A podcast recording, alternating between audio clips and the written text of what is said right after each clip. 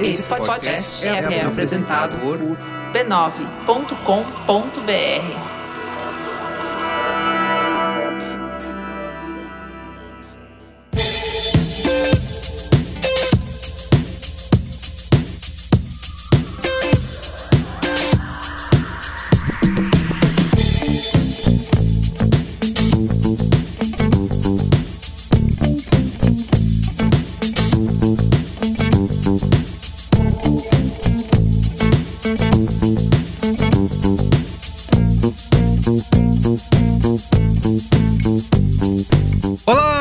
Carlos Merigo, esse é o Braincast número 493. Estou aqui com Ana Freitas. E aí, Ana, tudo bem? Tudo bem, Carlinhos, e você?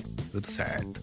De volta aqui no Braincast, Ju Nascimento. E aí, Ju, como é que é? Conta pra nossa audiência aí. Quem é você? Quem não te ouviu antes aqui no Braincast, se apresenta. Oi, gente, prazer estar aqui com vocês, é, conhecendo Sarina e Ana. Merigo já, já é conhecido, velho, né? é, eu hoje né, estou diretora-geral da FCB6, que é uma operação é, de, de comunicação conversacional de um grupo de publicidade. Mas eu tô aqui mesmo porque eu sou uma curiosa e acho que já uma adicta no SXSW. Faz 12 anos que eu vou lá para aquela terrinha todo ano. 12 anos só interrompidos CDF. pela pandemia, né? E, e toda vez que eu vou para lá, ele me tira do lugar e eu volto meio troncha, assim, meio, sabe, chacoalhada mas sempre melhor. Então eu sigo indo. Muito bem, muito bem. E Sarina Sena, primeira vez aqui no Braincast. Se apresenta aí, Sarina, para nossa audiência. Oi, gente, um prazer estar aqui. Meu nome é Sarina, eu sou jornalista de formação, trabalho com cinema, com figurino e também como a Ju sou uma curiosa, adoro me apresentar também como uma curiosa e uma pesquisadora independente de tendências, mais ou menos por aí. Ah, muito bem. Olha só, então só gente aqui gabaritada que esteve lá no SGSW nesse ano de 2023 é, você pode conferir a nossa cobertura do festival, que a gente sempre, a, a, como a Ju lembrou, né? Fora a pandemia que interrompeu né, a nossa sequência, o nosso combo foi o combo breaker aí da nossa cobertura de SSW. Estivemos lá durante vários anos é, cobrindo o festival, que, assim, não é exagero chamar do maior festival de inovação, tecnologia e cultura do mundo, né? Que acontece em Austin, lá no Texas, todos os anos, no mês de março. Lá no b9.com.br barra SXSW, você pode acompanhar. Tivemos vários colaboradores, incluindo a Ju, Juliana Nascimento, que desde que a conheci numa fila da Starbucks lá na, em Austin, e era o meu primeiro ano, eu era um, um menino inocente no Texas. Um bebê? Aí, isso, um bebê, nunca tinha feito nada, tava lá perdido. O que, que eu vou fazer nesse lugar? Ela chegou assim e falou: vem cá, vou contar para vocês como é que funciona esse negócio aqui. Você vai fazer assim, você vai lá, aqui você descansa, você não faz nada, tá? Assim você monta a sua agenda, assim você não monta. Então, foi bastante valioso pra gente começar no B9 essa cobertura. E a Ju colabora com a gente também todos os anos, tem vários textos dela lá no b9.com.br barra SXSW. E aqui nesse Braincast, como a gente sempre faz depois que volta, né, dessa dessa tour aí pelo, por Austin, é, a gente vai contar um pouquinho de quais foram os destaques dessa edição né, de 2023 do evento, quais, é, digamos, podemos chamar as tendências que a gente apurou lá nesses quase 10 dias de SXSW, é, ou que não foi destaque, né? É, enfim, é, acho que vale dizer que essa é a primeira edição do evento que acontece de forma full power, né?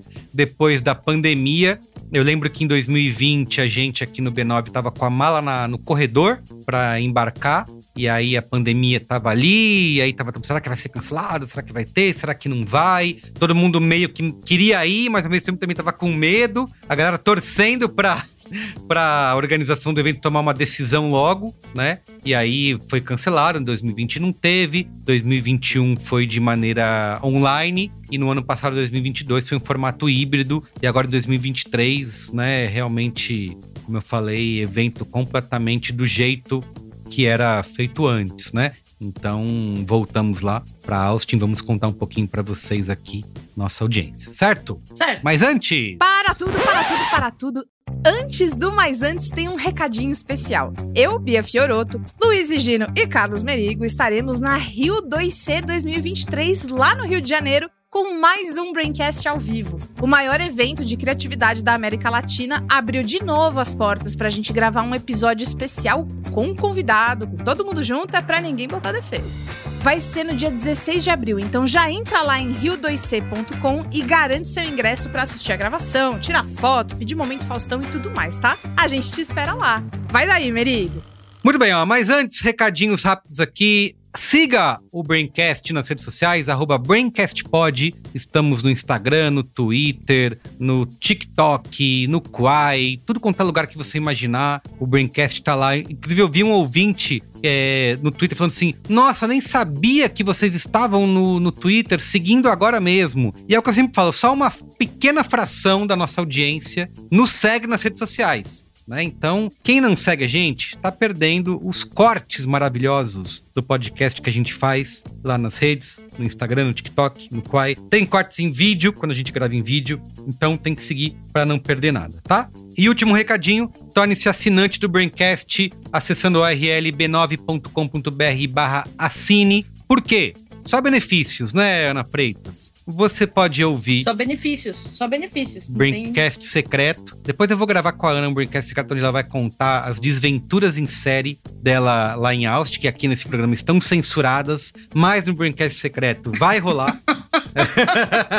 Porra, Carlos, você vai me fazer passar, ah, reviver a humilhação. Claro, é tá secreto. Tá o secreto, quem é o nosso ouvinte secreto pode ouvir o Braincast secreto, tá? Então só assinante que ouve. Tá bom. E faz parte da Brancasteria Gourmet, que é o nosso grupo lá no Telegram. E quero dizer que a gente vai ter um encontro da Brinquesteria agora no começo de abril. Então, se você assinar agora, você já vai ter todas as informações para se encontrar com a gente e outros ouvintes do Braincast. Vai rolar aqui em São Paulo, tá? Então, fique ligado. b9.com.br barra assine, certo? Boa. Muito bem. Então é isso. Vamos pra pauta? Pauta!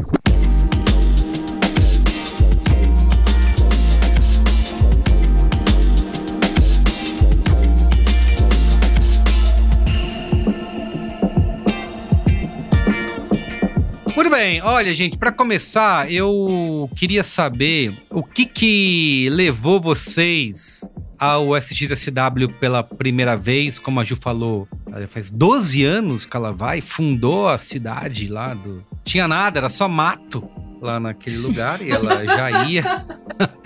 então, quero ouvir de vocês todas qual que foi, o que, que chamou, o que, que é, é, deu aquele estalo, falou, não, eu preciso ir, né? Eu vou. Eu começo, vou ser mal educado e vou começar falando que assim, eu acompanhava o SXSW só online no B9, cobrindo algumas coisas que saíam, né? Porque ah, é, eu sabia que existia, que era importante. O Cris Dias, que vocês conhecem aqui do Braincast, já ia há alguns anos para lá. É, mas eu nunca tinha me falado, ah, não vou, sei lá, tudo bem, não tenho necessidade. Eu vou para, eu cubro mais de publicidade e marketing, eu vou para Cannes, né? Era mais essa visão que eu tinha. Mas o SX começou cada vez mais esse mundo das big techs que virou hoje. A gente começou a ver surgir muito ali essas empresas lançando coisas. Lembro do Twitter, né, que foi lançado lá. E aí no ano que eu noticiei no B9 que o Twitter Twitter tinha sido lançado no SXSW, eu falei, puta, não tem mais como, né? Acho que no ano que vem eu preciso ir porque tá ficando difícil é, é, é, fugir do que, que acontece nesse evento, tá ficando cada vez mais relevante. Então,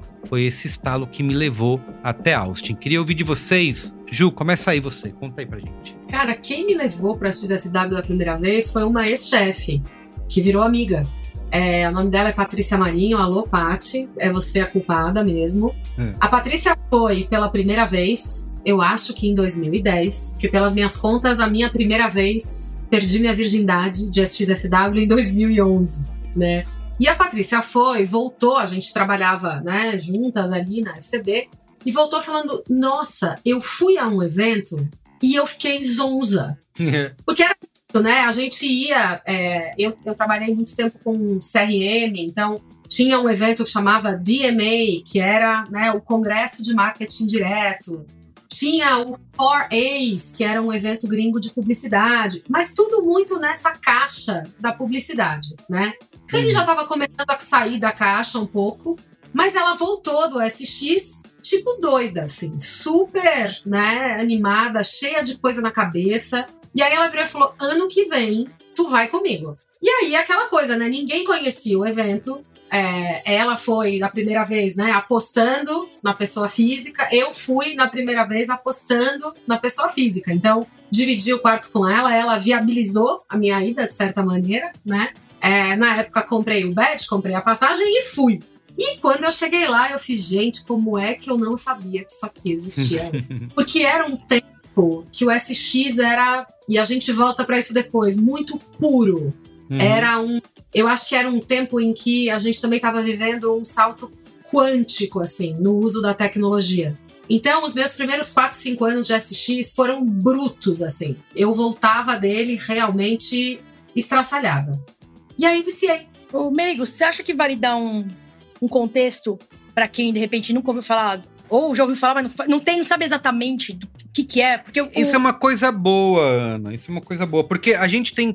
A gente faz cobertura do SX aqui durante vários anos no B9. Todo, quase todo ano tem braincast sobre SXSW, mas ainda rola muito da nossa audiência, às vezes, quando a gente fala, ah, estaremos lá, acompanhe, alguém fala, o que, que é SXSW, é, então, né? O que, que é isso? Eu vou, vou tentar resgatar a maneira como eu tenho como eu, como eu fiz o pitch na, lá na, na Quid, né, na, na organização que eu trabalho, para a gente poder estar tá lá e dividir isso com a equipe. Mas é, eu já vou colocar no meio a história de como eu. da primeira vez que eu fui e tal. E, mas o, o South by Southwest é um festival que começou, eu, se não me engano, mais de 20 anos, mas como um festival de música. E ele acabou indo para um lugar que é um festival, que se tornou um festival de inovação e debates, tipo, meio de futuro em um monte de área de conhecimento. Então tem um aprofundamento em, assim, tem conver as convergências principais estão nas áreas de comunicação e tecnologia com os outros campos, mas esses outros campos podem ser são, né, saúde, arquitetura, urbanismo, é, qualquer outro tipo de desenvolvimento tecnológico. É, ciência, é... né? Você nos últimos anos tem até toda uma trilha sobre cannabis, né? Que não existia Música, antes, né? né? Música. Começou Música, como... cinema, trilha sobre cannabis. Isso, começou trilha sobre psicodélico. Então é mais ou menos o, o festival vai se moldando para apontar para onde o mundo tá indo. Não importa né, quais sejam as áreas de conhecimento. Uhum. E aí é um festival que tem painéis, palestras, workshops, né? Uma, uma parte mais de conferência, mais para você ir, ver o conteúdo, ver as pessoas debatendo. Tem uma parte do festival que é festival de música, tem uma parte do festival que é festival de cinema, tem premiação, é, tem expo, então, tipo, de empresas e outras entidades e organizações irem lá, exporem seus produtos, exporem suas ideias. É, e tudo isso acontece ao longo de uns 10 dias na cidade inteira de Austin, né? Fica no Texas. E Austin é uma cidade que ela é, é o Texas é um estado bastante conservador e Austin é uma cidade que não é conservadora, é uma cidade que destoa. E também muito pela construção cultural do próprio festival ali. É, a primeira vez que eu fui foi em 2018. É, acho que um pouco aí como como a Ju foi um bem bolado, eu trabalhava numa agência, mas essa agência não, sim, não tinha. Eles não toparam bancar tudo, eles bancaram a minha passagem, eu banquei a hospedagem, que é muito cara, porque, né, o festival e tal. Uhum. E eu fazia, eu era colaboradora e fazia uns filas de planejamento estratégico é, pro Quebrando Tabu, e o Quebrando Tabu se credenciou como imprensa e me deu o badge. Então eu fui como, com badge de imprensa do Quebrando Tabu, então eu fiz um bem bolado, assim, né? Peguei lá um, é, um pouco de cada lugar e fui. É, e em 2018, eu fui bem assim, né? Sem. Acho que. Putz, tem toda uma inteligência de como aproveitar o festival, saca? De como você de fato usa aquilo. Porque você tá, a gente tá falando de um contexto em que você entra na agenda e você tem 200, 300 eventos por dia. Uhum. Como é que você escolhe onde você vai estar? Tá? Como é que você entende Tipo, como é que você mapeia? Eu quero estar tá nesse, nesse, nesse, mas se essas coisas estiverem acontecendo muito distantes uma da outra, você não consegue ir também. É, e eu não, não sabia disso, ninguém me falou. Eu não tinha. O, o Merigo deu a sorte de ter encontrado a Ju pra, pra poder fazer esse, Foi. essa apresentação e eu não tive isso. Então eu aprendi na marra. É, aprendi na marra, sofrendo muito, não chegando em nenhum painel, ficando ansiosa porque eu tava lá, não conseguia ver as coisas, e aí ia nesse painel, pegava fila, não entrava em nada, aí acabava na, na Expo, vendo a... E assim, no final, foi... Mesmo assim, foi muito interessante, porque os painéis que eu vi é, foram painéis que tiveram coisas que me despertaram inspirações para o campo que eu trabalhava, né? De, de comunicação, de data insights, para a campanha de, de, publicidade.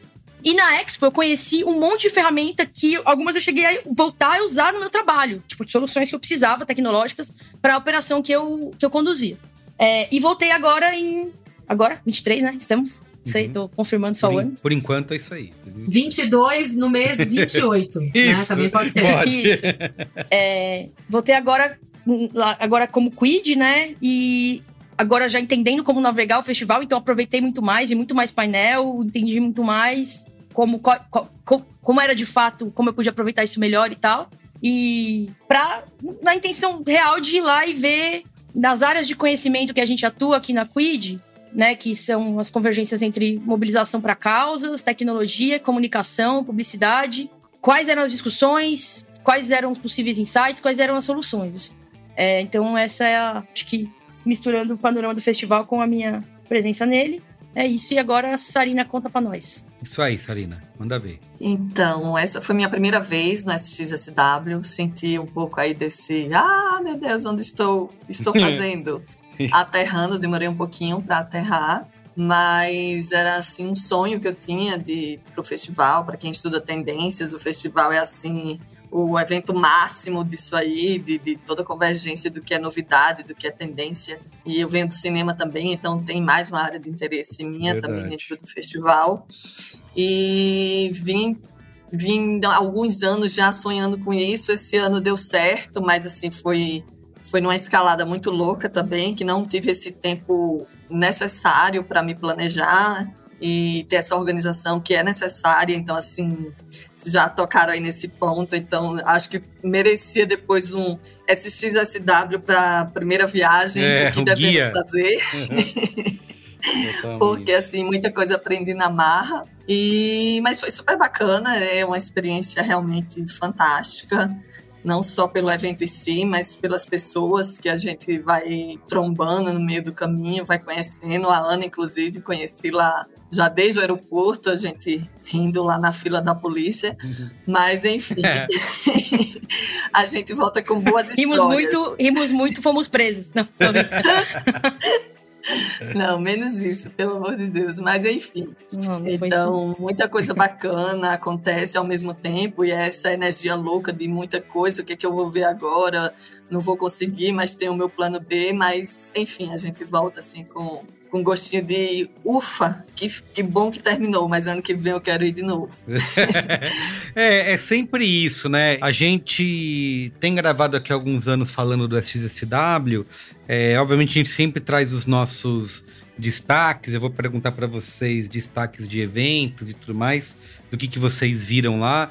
É, mas tem sempre esse ponto de que o festival a cada ano é, ele tá cada vez não maior de tamanho, digamos assim, que talvez até esteja, mas ele está mais amplo no sentido de, é, é, de, de, temas, é, de empresas e de pessoas que estão indo para o evento, né? A gente teve nesse ano de 2023 um recorde de brasileiros, né? Indo, não foi um recorde de público, pelo que eu ouvi dizer, foi um público ainda menor do que 2019, né? Obviamente maior do que 2021 e 2022, mas ainda não, não foi o tanto que teve em 2019. Mas o brasileiro foi pra caramba, né?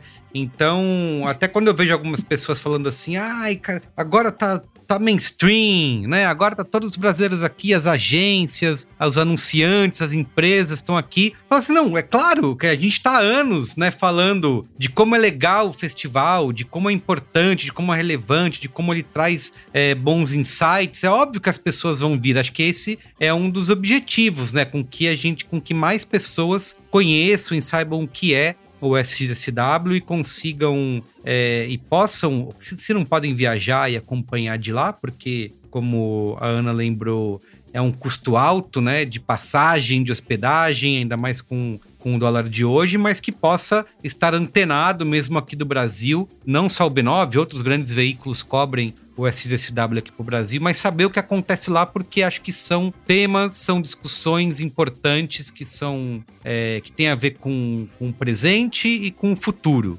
Né? E aí, falando sobre esse ponto do futuro, o meu gancho é justamente esse. Se vocês. É, é, a Sarina disse que foi o primeiro ano, mas você tem. A Ana já foi antes, a Ju também. Se o festival continua refletindo essa questão do futuro, né? Essas reflexões do futuro, isso continua sendo verdade, né? Continua esses insights, essas tendências continuam sendo reais ou a gente tem cada vez mais ali alguns temas que ah, a gente já, já tem visto é, em alguns lugares. Eu sei que isso também depende muito da agenda que você faz, que você constrói. Você vai ter um festival, você vai uhum. conversar com 200 pessoas, essas 200 pessoas, cada um vai ter um festival diferente, porque é isso que é o SXSW, é isso que ele permite. Mas no cômputo geral, dá pra gente dizer, Ju, que ele continua apontando pro futuro? Ah, eu acho muito, assim. Eu confesso que esse ano eu tava até com uma expectativa baixa, né? Uhum. Porque é isso, eu acho que é,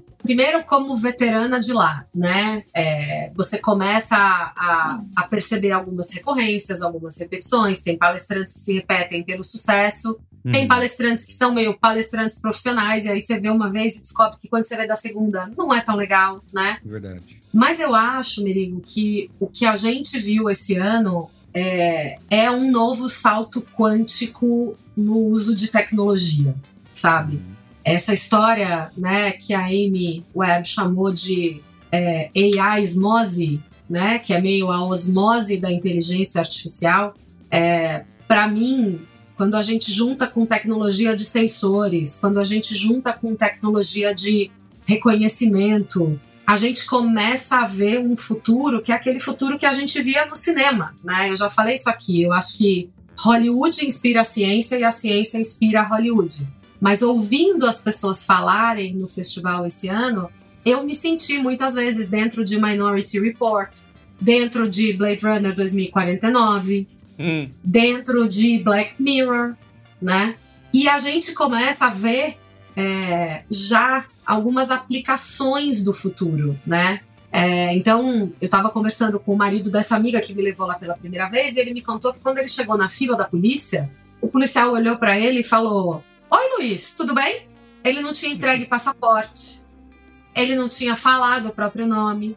E aí, o, o policial, que era um dos bem-humorados, virou pra ele e falou: Você não lembra de mim?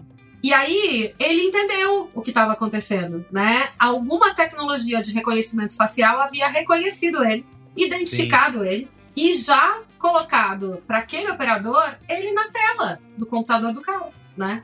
Então, assim, o, o futuro para mim, ele não só a gente está ouvindo falar dele lá, mas a gente está vendo ele acontecer enquanto está lá, né? É, e o que eu acho que é, é bastante, é, eu diria assim, assustador é o que a gente vai fazer com essa tecnologia, né?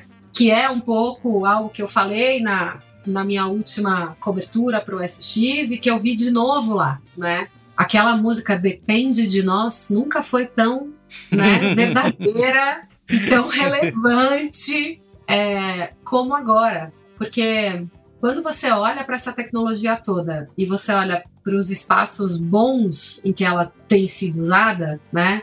É, e quando eu falo de tecnologia, gente, tecnologia, para mim, a ciência já é tecnologia, né? Assim, já tá Sim. tudo uhum. enroscado. Então, eu fui ver uma palestra de três caras paraplégicos que tinham implantes no cérebro. Então tava lá no palco três caras de cadeira de roda, aquelas cadeiras de roda motorizadas, né? É, os três não mexem do pescoço para baixo. Um deles, inclusive, tem dificuldade de falar. Eles são tetraplégicos, então, né? Tipo, é quando é tudo. Só mexem o, né, tá. do pescoço para cima. Tá. É, todos eles são parte de um estudo clínico de um laboratório que agora eu esqueci o nome, é, que instalou implantes neurais neles. Então, um deles estava com uma boina, ele tirou a boina, ele tinha quatro cocurutos na cabeça, assim. Caramba. A interface ainda é uma interface meio tosca.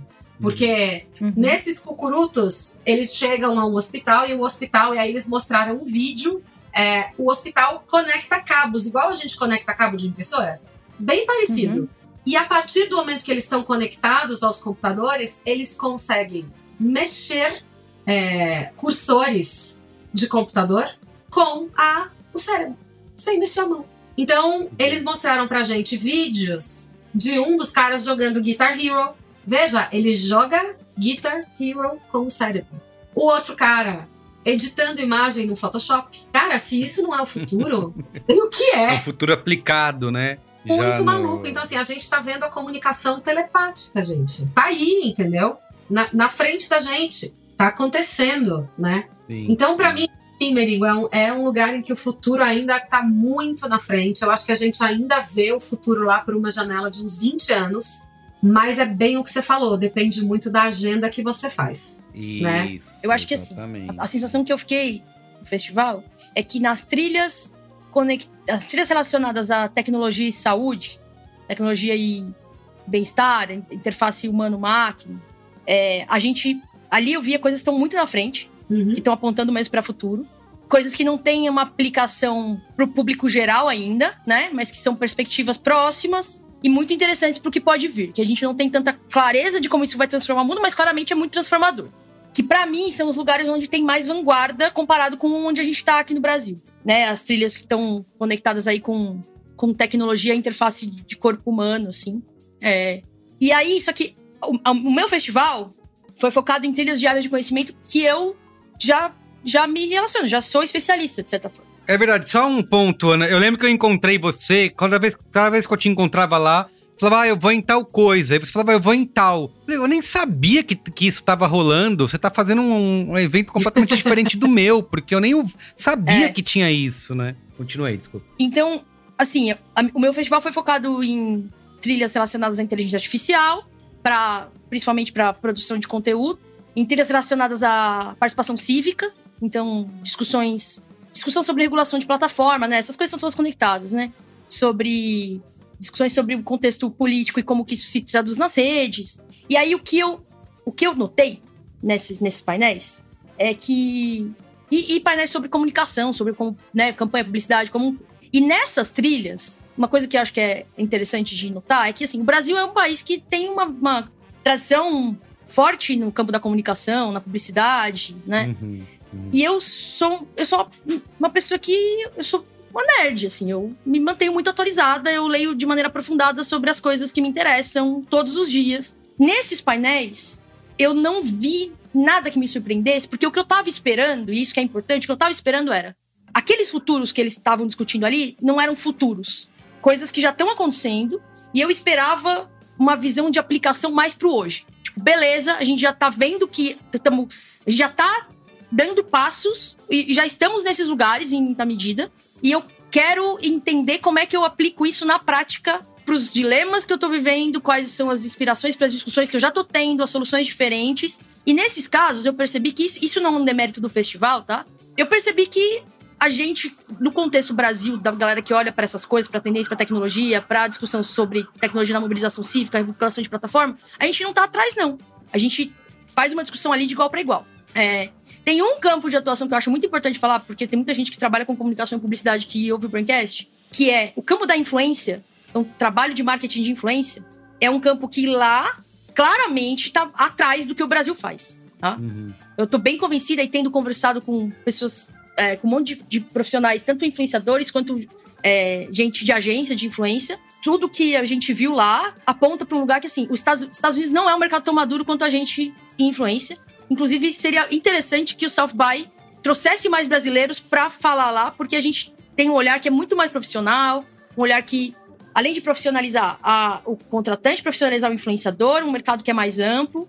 É, a gente também olha mais para dados. Então, assim, nesse lugar eu acho que é, é uma troca interessante. E aí a sensação que eu fiquei é que nas áreas de saúde, de bem-estar, de pensar futuro da perspectiva filosófica, eles estão em discussões mais à frente. Uhum. Assim, é, são discussões que enriquecem. Assim. Outra coisa que eu notei também é que eu acho que um lugar que eu não fui tanto e que depois pro final eu falei, não, eu, eu acho que faz sentido demais, são os keynotes de gente que, sei lá, grandes nomes, grandes figuras do mercado, pensadores de vários campos, porque eu fui para um lugar muito prático, do tipo, ah, eu quero ver o painel que discute essa coisa que tem no meu trabalho, legal. Mas quando eu percebi que eu tava em trilhas de coisas que eu não tava de fato trazendo soluções novas, a gente tava né, no mesmo lugar de debate, eu percebi que talvez fizesse mais sentido ouvir o que, que tu. Sei lá, o que, que o CEO do, da Patagônia tinha a dizer, entendeu? Uhum. O que esse cara tinha a dizer, porque às vezes a história desse cara pode ter um monte de coisa que ele fala, fala um monte de coisa que eu falo legal, mas tem uma coisa que ele fez que dá uma inspiração para alguma solução de trabalho, alguma coisa de como a gente faz a gestão do negócio. Tem também um outro lugar que eu acho que o South by agrega pra caramba e tá muito na frente, que é os, as conversas sobre cultura de gestão. Tipo, tem muita, tem muito painel, muito workshop, muita discussão, muita reflexão sobre como fazer a, a gestão de, de pessoas numa empresa, pessoas, como construir sim. cultura e os temas que tangem isso. E eu acho que lá eles estão eles mais maduros com relação a isso é, e que a gente pode, a gente bebe muito dali também. É, aí a tua pergunta foi se está apontado para o futuro. Eu acho que sim. E eu acho que a real é que tem um lugar de futuro que é de um futuro que já está acontecendo agora e de dilemas e dificuldades desse futuro, que foi o que a Ju falou, que a gente. que lá as discussões. tá todo mundo tentando achar respostas de como lidar. E não é como se algumas respostas. Tipo, não é como se eles tivessem as respostas. Não é como se a gente fosse. Nossa, grandes tretas do AI. Vamos lá, porque essa galera já não tá. Eles também estão discutindo quais são os caminhos. Uhum. Saca? É, então, o, acho que eu vi o South by nesses dois lugares, tá? Um lugar de, um, de refletir sobre um futuro que já tá acontecendo e esses dilemas e entender que tá todo mundo junto, tentando achar soluções para esses dilemas que estão colocados, que são os dilemas que a tecnologia, esse avanço exponencial da tecnologia traz, e também um lugar de, de futuro de interface homem-máquina tal, que está mais distante. E, por fim, eu quando eu embarquei no meu voo para o Brasil, uma coisa que nunca, nunca tinha visto, conecta com essa história que a Ju trouxe, eu não precisei mostrar meu cartão de embarque. Eu nunca tirei uma foto, assim, eu mandei a minha foto do meu passaporte para United, né? Fiz um cadastro lá pré-voo, para United Airlines, foi a companhia que eu voei. Mas eu não precisei mostrar meu cartão de embarque. Eu cheguei na frente de uma máquina, o moço falou: fica aqui na frente da máquina. Ele leu minha cara e falou: pode entrar, Ana Paula. É, ele leu minha cara pra tirar meu passaporte, que é uma foto, gente. Que é uma foto que quando as pessoas vêm no aeroporto, uma moça já falou assim para mim: Nossa, você tá diferente, né? É você mesmo. Mudou bastante, tá melhor, ainda bem. Eu tinha cabelo comprido, eu tinha, era, minha, meu rosto tinha outro formato, assim, era completamente diferente. Então, essa é a foto que a United tem, minha. E a inteligência artificial reconheceu, eu entrei no voo. Não precisei mostrar bilhete de embarque. E aí isso também me pegou, freita. E ninguém te pediu permissão, né, Ana? Isso simplesmente não. aconteceu. ninguém falou, ninguém. Não, não teve. É, posso dizer, usar. Certamente teve Isso, um grande algum... termo de uso que eu não li e é. cliquei é. que concordo. Isso, tá.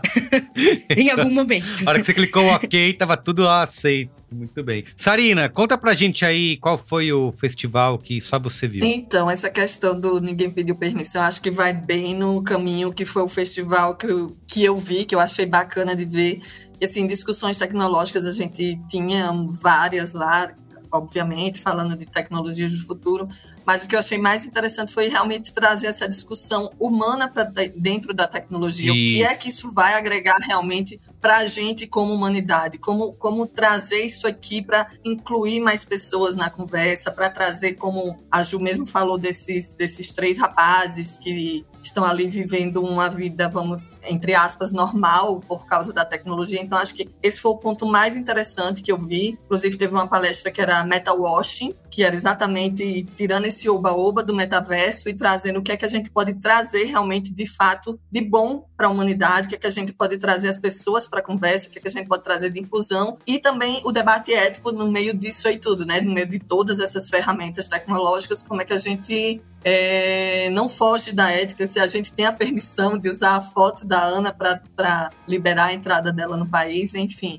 Então, esse foi o lado do festival que eu achei mais bacana, passando assim a cabo de todas as tecnologias, óbvio que tinha, tinha muito, mas eu achei esse debate muito interessante de entender de como trazer essa humanidade. Acho que até a palestra de abertura trouxe muito isso. Desculpa, eu não vou lembrar do nome do, do rapaz, do, do moço lá do turbante, mas aquela palestra eu não estava esperando, foi uma grande surpresa, foi fantástica. Ele trazendo essa questão de repensar o outro, repensar a gente dentro do outro. Então, eu não vou nem saber explicar, mas pelo amor de Deus, quem tiver o nome dele, fala aí, por favor, para as pessoas procurarem essa palestra, porque eu acho que foi incrível. Ele se chama Simran Jit Singh. Ele é um, ele é um guru Sikh, né? Que é uma religião. É, não quero falar bobagem aqui, gente, mas eu entendi que é uma religião hindu, né? É, e, e ele realmente, a palestra dele já me fez tipo encher os olhos d'água na primeira. Assim, né? uhum, uhum.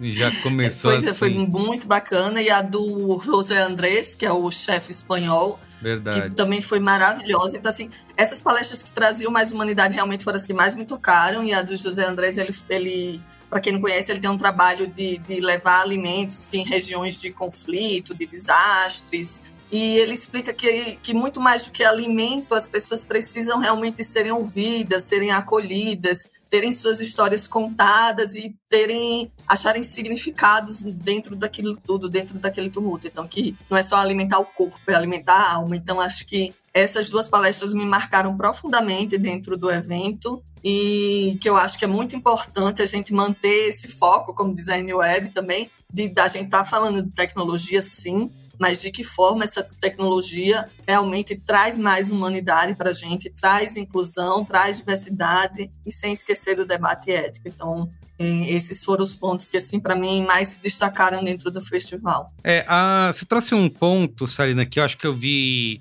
É, é, eu senti que foi um, um, um pouco uma toada geral do evento, porque de novo, né? Como eu falei no começo, a gente tem uma primeira edição do SXSW depois de três anos de pandemia, onde o evento é, teve, foi muito né, reduzido. Teve um ano que nem existiu, teve crise, inclusive o, a, o foi vendido, né, para a empresa que é dona da Rolling Stone, eu não, nem lembro o nome, porque também, imagina, todo um festival montado, eles precisam cancelar, então a quantidade de dinheiro que foi perdido ali. E a gente tem uma primeira edição do festival que acontece depois dessa pandemia e de como que, qual foi o impacto que isso teve na gente, né, como humanidade, né, de como que isso influenciou, como que a pandemia da Covid influenciou tantas indústrias que estão presentes lá, e mas influenciou também como a gente enxerga essas coisas. Então, é, eu percebo que esse ano teve uma discussão humana muito grande, né? A gente teve anos que eu fui no SXSW que era muito baseado na tecnologia, né, por si só, né? Até quando a gente teve uma, acho que a última que eu fui, que foi 2019, um dos grandes pontos era sobre a regulação da, das big techs, né, sobre a regulação das, das mídias sociais, de como que a gente ia fazer para é, preservar a privacidade, é, enfim, mas ainda era muito uma discussão técnica, né? Eu acho que esse ano eu vi esse lado humano talvez a Ju possa me, me desmentir aí de, de anos anteriores, mas eu acho que isso estava presente em tudo, né? A gente teve, obviamente, a inteligência artificial dominou as discussões, ela estava em, tu, em tudo, ele entrava de alguma maneira, porque era o tema quente ali do momento. A gente está vendo isso acontecer agora. Até eu acho que foi a, a Ana que falou, né? É, a Ju também falou isso, que a gente antes tinha muito uma visão de futuro, ah, isso vai acontecer daqui, é, daqui 5 anos, 10 anos. Esse ano, inteligência artificial tava todo mundo usando já, você podia entrar na hora e testar coisas, né? Mas esse lado de discutir como que isso impacta a gente é, como ser humano e de que, de que uso que a gente vai fazer dessas tecnologias, eu acho que tava muito latente, né? Porque a gente veio de pandemia, a gente tem crises globais, né? A gente tem fome no mundo, guerra é, da Rússia contra a Ucrânia. Então a gente tem muita coisa acontecendo que faz com que talvez, né, é, leve todos os debates um pouco para esse lado, né? Não sei se foi uma impressão minha ou se vocês também perceberam isso. Eu acho, amigo, que é, é cíclico também o aparecimento Sim. desse debate, né? É, e eu, eu diria para você que eu, eu acho que esse talvez seja o, o terceiro ponto alto que eu vejo da discussão tecnologia com humanidade, né? O primeiro, para mim, que eu acho que ainda é o SXSW mais impactante a que eu fui, é, eu acho que foi o de 2014, em que a gente estava saindo da Primavera Árabe. Hum. Então, o Eric Schmidt do Google foi lá falar que os smartphones eram as novas armas, porque tudo aquilo foi organizado com tecnologia, né? É, e a gente teve no festival falando do exílio o Julian Assange e o Edward ah, Snowden. Sim, esse, foi esse ano. E eles estavam falando sobre o capitalismo de vigilância, né? Sobre como, é, obviamente, por uma, por um, uma lente institucional, uma lente política, vamos dizer assim, mas eles já estavam trazendo ali um primeiro impacto da tecnologia na humanidade. Eu vi isso de novo ano passado, porque eu comecei a ver um movimento grande e a gente já viu vários denunciadores, a palavra em inglês é mais bonita, né? Whistleblowers, é. É, passarem pelo palco do SX. É, mas nos últimos dois anos, eu, eu particularmente senti, e talvez porque eu tenha aberto muito o meu olhar para isso, uma presença maior e falando de coisas mais relacionadas né, a, ao caráter de quem usa a tecnologia. Então, a Frances Hogan foi falar, né? O Tristan Harris foi falar. É, o Tristan Harris, ano passado, deu uma palestra assim maravilhosa. Que ele começou falando uma coisa que eu achei assim, uma síntese poderosa do que a gente vive hoje. Ele falou que os seres humanos têm emoções paleolíticas, instituições medievais e tecnologia divina. E que enquanto for assim, enquanto a tecnologia estiver muito além da nossa capacidade de controlar as nossas emoções e da capacidade da gente de regulamentar essa bagunça aí, a gente vai ter problema. Eu acho que esse ano esse assunto voltou com muita força, porque junto com o AI vem um monte de conversa sobre a revolução no mundo do trabalho, né? E me assustou muito, eu não sei se a Ana e a Sarina tiveram a mesma impressão, mas eu peguei um dia no meu line-up e fui só ver palestra do que eles chamavam de Workplace Revolution, né? A revolução no lugar de trabalho. E eu fiquei muito assustada porque eu vi as salas vazias, gente. Ninguém estava querendo discutir saúde mental, burnout. Ninguém estava querendo discutir se a tecnologia ia tirar emprego das pessoas. E aquilo me bateu uma tristeza. É, o, o, meu texto de fechamento da XSW para o B9, a gente estava conversando aqui antes da gente entrar, fala muito sobre essa dicotomia. De um lado, a gente vê um futuro lindo de pessoas voltando a serem humanas, como falou a Sarina, porque tem implantes na cabeça, mas de outro, todo um lado sombra, que eu vou chamar, né? Que tudo tem, tudo tem luz e sombra, a tecnologia não é diferente, né? É, que não está sendo trabalhado pela gente, sabe? Então, assim, isso me chamou muito, muito a atenção. As salas vazias quando o assunto era gente, porque o que a Ana falou é verdade, tem muita palestra, muito conteúdo sobre gestão. Uhum. É mais nesse momento que a gente está de trabalho híbrido, ninguém sabe fazer esse negócio, gente, né? Uhum. De gestão de equipe remota. Eu tô aqui ouvindo a Sarina falar e pensando, putz, eu queria ter ela trabalhando para mim. Ela tá longe de mim, como é que faz, né? Então, é, eu acho que tem um monte de discussão que ninguém sabe craquear e que seria tão legal a gente ouvir massivamente é, então eu acho que sim, tem discussão, é, é cíclico, vai e volta, né? Muito. Mas esse ano eu fiquei decepcionada, sabe? Cara, eu, eu fiquei com uma sensação parecida, e aí eu acho que, tipo, olhando um pouco o perfil de quem vai no festival, é, acho que com. A gente vê executivos de, de, grandes empresas, né? A gente vê gente de comunicação. Tem, muita, tem, tem muitas pessoas que são pesquisadores de tendências, futurólogos, gente que trabalha em campos de conhecimento que não, não são o mercado, não são business, não é o investidor. Mas a maioria das pessoas são, né? Que vão lá são executivos de grandes marcas, de grandes empresas, né? Agora, né? Eles recente mais nos últimos anos, Sim. eles têm descoberto é, o evento. A gente teve inclusive o Itaú foi um patrocinador esse ano, né? É. É, o primeiro patrocinador brasileiro do SXSW é, foi o Itaú, estava lá com o evento, levou toda uma galera de executivos, então eles têm cada vez uhum. mais presentes mesmo. Só que a maioria, é a minha sensação, tá? E eu tô falando isso é completamente baseado no Instituto Data Não é, a gente tá, tudo que a gente tá falando é observação pessoal, não tenho dado para provar o que eu tô falando. Mas a minha, a minha observação lá do, dos painéis e do tipo de coisa que essas pessoas queriam ver é o, o, é, o, o South By, como qualquer coisa, como qualquer produto no sistema que a gente vive, ele se tornou uma coisa que você consome e que, tipo, meio que te. Como se você estivesse jogando um videogame, e aí você ganha uma característica, você sobe de fase para um level específico. E como você tem essa, esse plugin no teu repertório, você o teu passe vale mais, né? Você como empresa vai vender pro teu cliente que você frequenta esse espaço, isso é legal.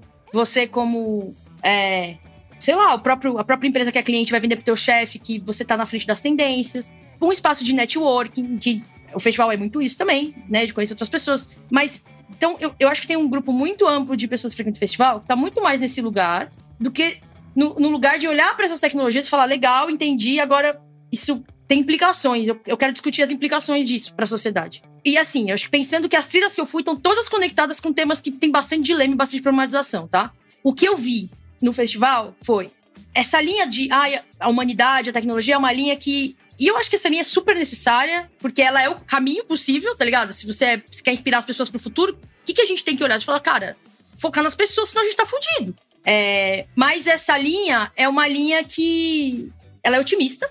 Eu, eu considero ela otimista, tá? É uma leitura pessoal, mas eu considero ela uma linha otimista. E ela é uma linha que, como ela é pra inspirar, ela também não vai falar, gente. Ela não vai pro, pra linha da, da apocalipse.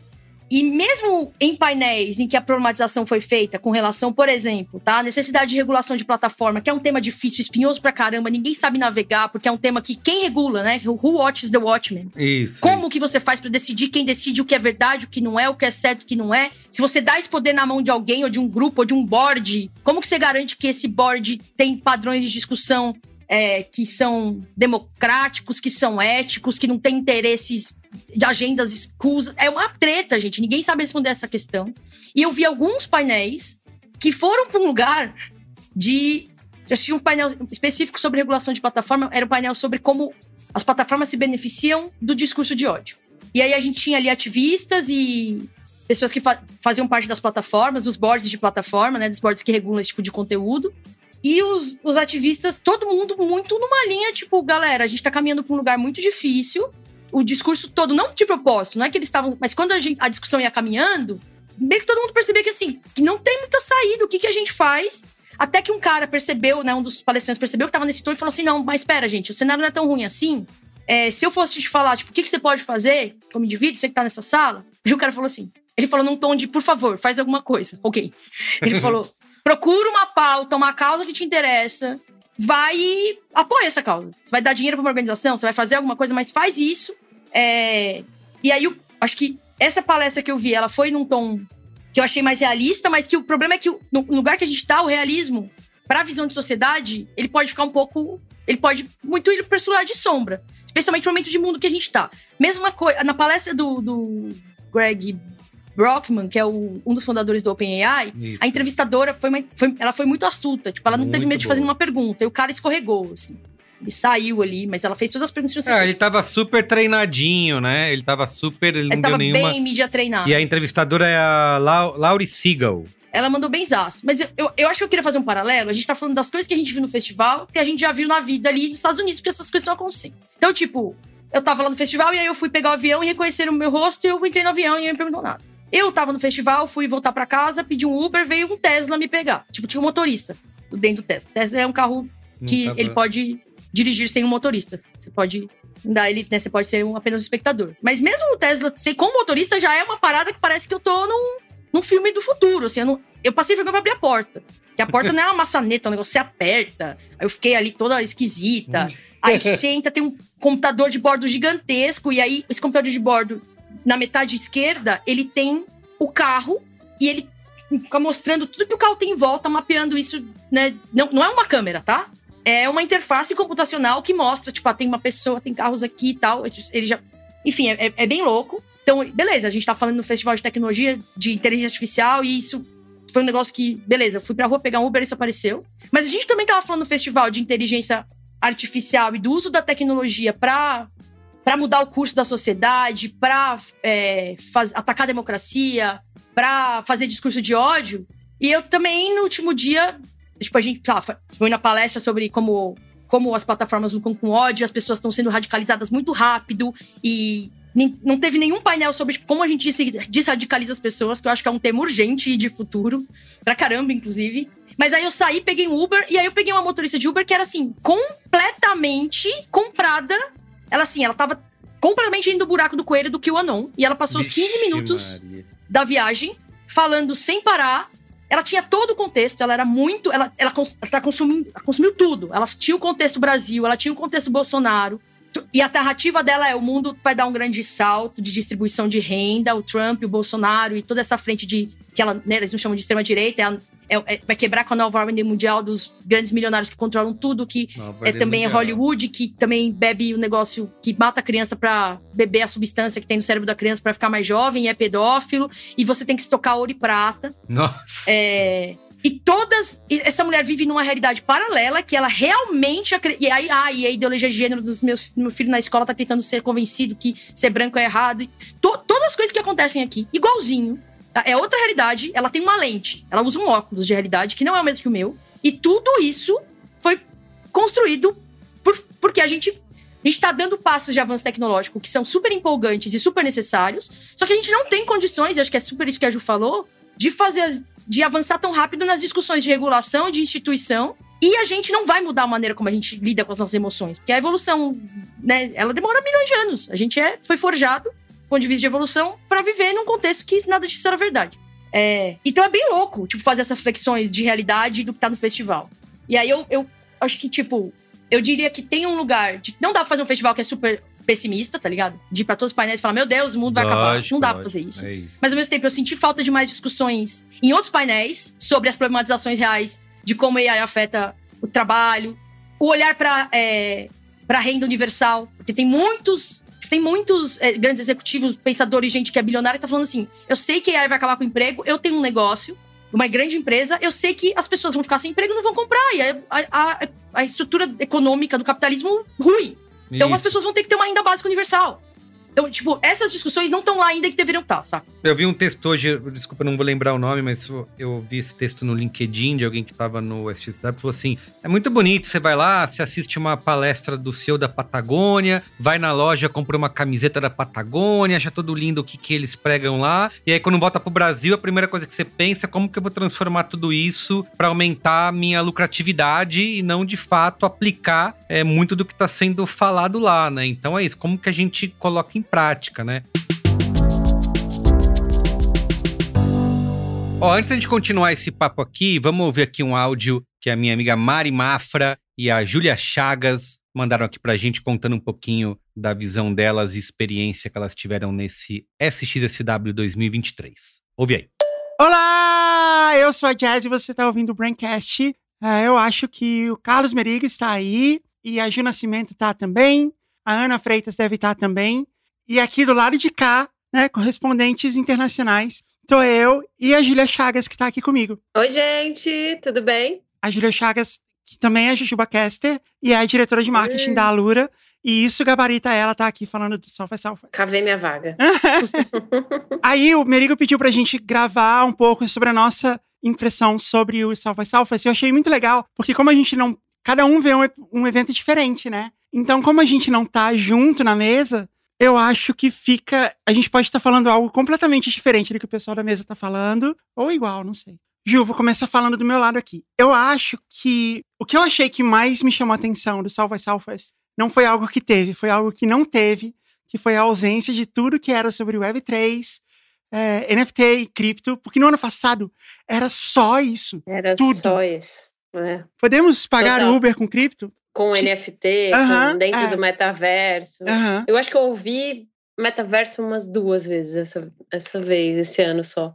O que indica também um outro ponto, né? Que é, acho que, que, que o SGSW sempre foi muito sobre futuro. Uhum. E nesse ano, o que aconteceu é que o futuro já tinha chegado, né? Assim, então o, o- a AI não é, é futuro também, mas é, é que essa revolução, acho que podemos falar assim, está acontecendo agora, né? Então é, o que a gente acha, é, o que a gente normalmente via como ah, qual é a tendência de tecnologia e tal. Pera, não, isso já está acontecendo. Enquanto a gente estava lá, lançaram o GPT-4 né, a atualização do chat GPT. Então, é meio que ninguém conseguia acompanhar direito, né? Acho que Uhum. a sensação era de, de, putz, mas já tá meio atrasado esse evento? Talvez estivesse, sabe? Acho que deu essa sensação, né? É, sempre tem, assim, tipo, a bola da vez, né? Eu lembro, eu sempre falo isso, que eu lembro que teve um ano que foi Beacon. Eu acho que foi 2017. Eu É, lembro dessa onda. Tudo era sobre Beacon. Beacon é o futuro. Ninguém nem lembra mais o que é. As pessoas acham que é bacon. E, e eu acho que isso aconteceu um pouquinho em relação ao ano passado pra cá com essa história toda de NFT, né? Eu acho que foi todo mundo. Eu lembro que eu assisti uma palestra que era do criador do jogo é, X Infinity, que é um jogo que é baseado em criptomoeda. Ele tava falando assim, como o jogo estava mudando o mundo, como pessoas na Venezuela estavam se alimentando e tendo renda por causa do jogo. E eu saí de lá pensando, nossa, realmente, é isso aí, agora tudo é cripto e não sei o quê. E esse mesmo jogo foi hackeado, tipo, um mês depois. Eles perderam 600 milhões de dólares e meio que derrubou toda a confiança no jogo e até no blockchain, assim, um pouquinho. Então eu acho que com isso e a quebra de muitas empresas de cripto, que eram as principais patrocinadoras do evento no ano passado, É eu acho verdade. é. eu acho que ficou muito um lance de gato escaldado, assim, tipo, ó, não vamos, não, não vamos com tanta sede ao pote, assim, agora, sobre todas as coisas, vamos mais devagar, porque foi feio ano passado. Eu acho que foi por isso que também que é, não foi tão bola da vez, assim. Quer dizer, foi um pouquinho, né, a questão do chat GPT, mas não foi tão, assim, tipo, ah, o evento inteiro é sobre isso, né? Não sei se você teve a mesma impressão. É, eu acho que fala, falaram muito sobre o chat GPT. Uhum. Acho que talvez eu esperava até que fal falassem mais, né? Mas acho que não teve uma palestra sobre tecnologia que eu assisti que não foi, que isso não foi citado. Mas AI estava em tudo. Né? Isso eu uhum. senti, assim. Né? Mesmo que não fosse chat GPT, AI acho que foi um tema muito recorrente.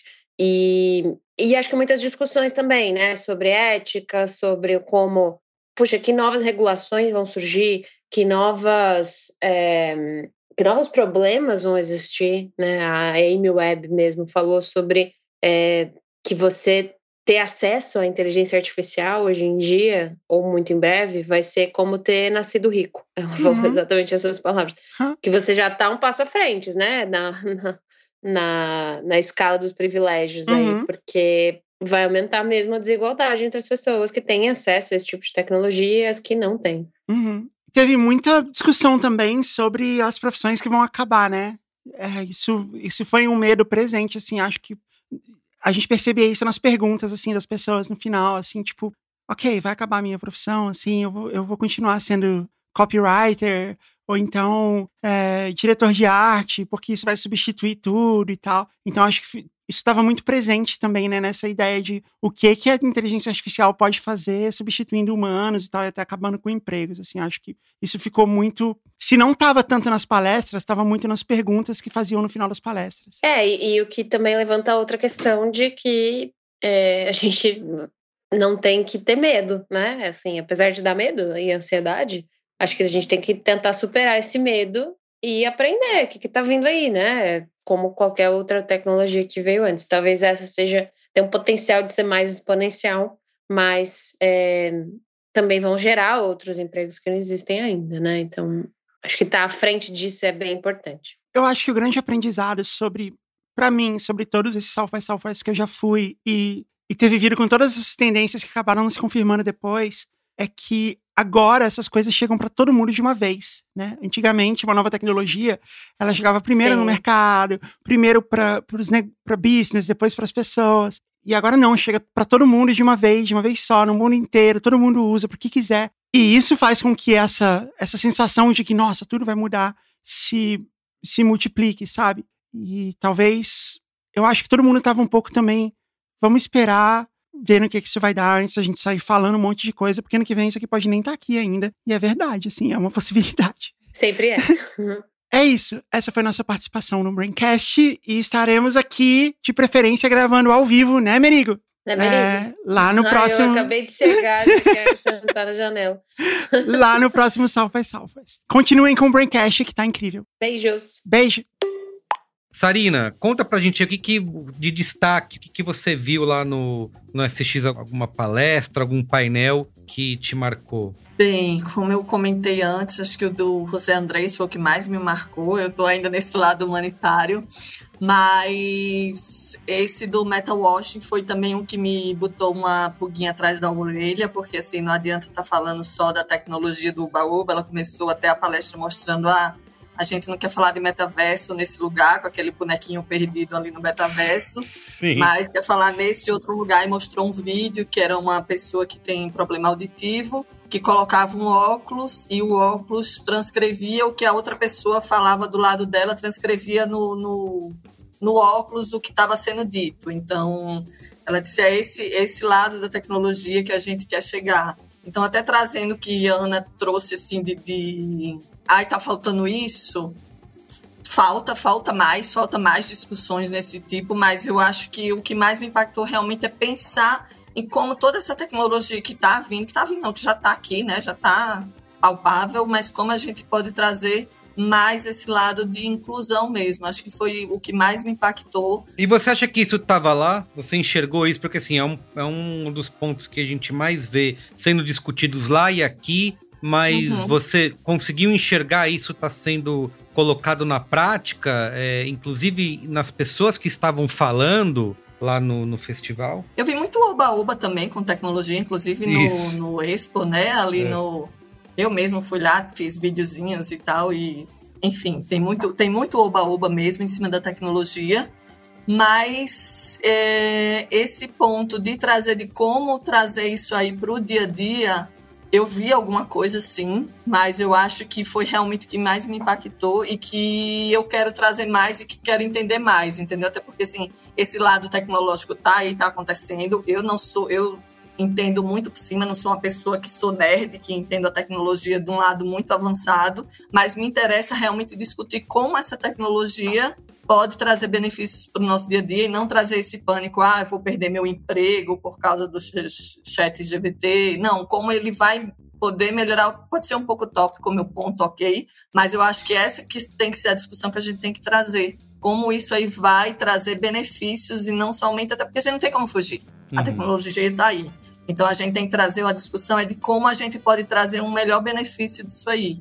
Vi pontos disso aí nas discussões, vi sim, mas realmente não, não eram muitas, né? Eu também fugi desses painéis muito tecnológicos, até alguns também que eu tentei ir. É, quando eu chegava lá, eu meio que decepcionava, eu fui algum de, de que era entretenimento no metaverso, eu até pensei que ia chegar lá e ver alguma coisa sobre. Não, chegou lá, eram, sei lá, falando do cantor, era uma entrevista com o cantor. Isso, a decepção então, acontece. Tem, muito tem decepcionantes também do evento. Tem uns jabá, né? Uns painéis patrocinados é, que vai ver não é legal. É, vira jabá. Tem essas coisas.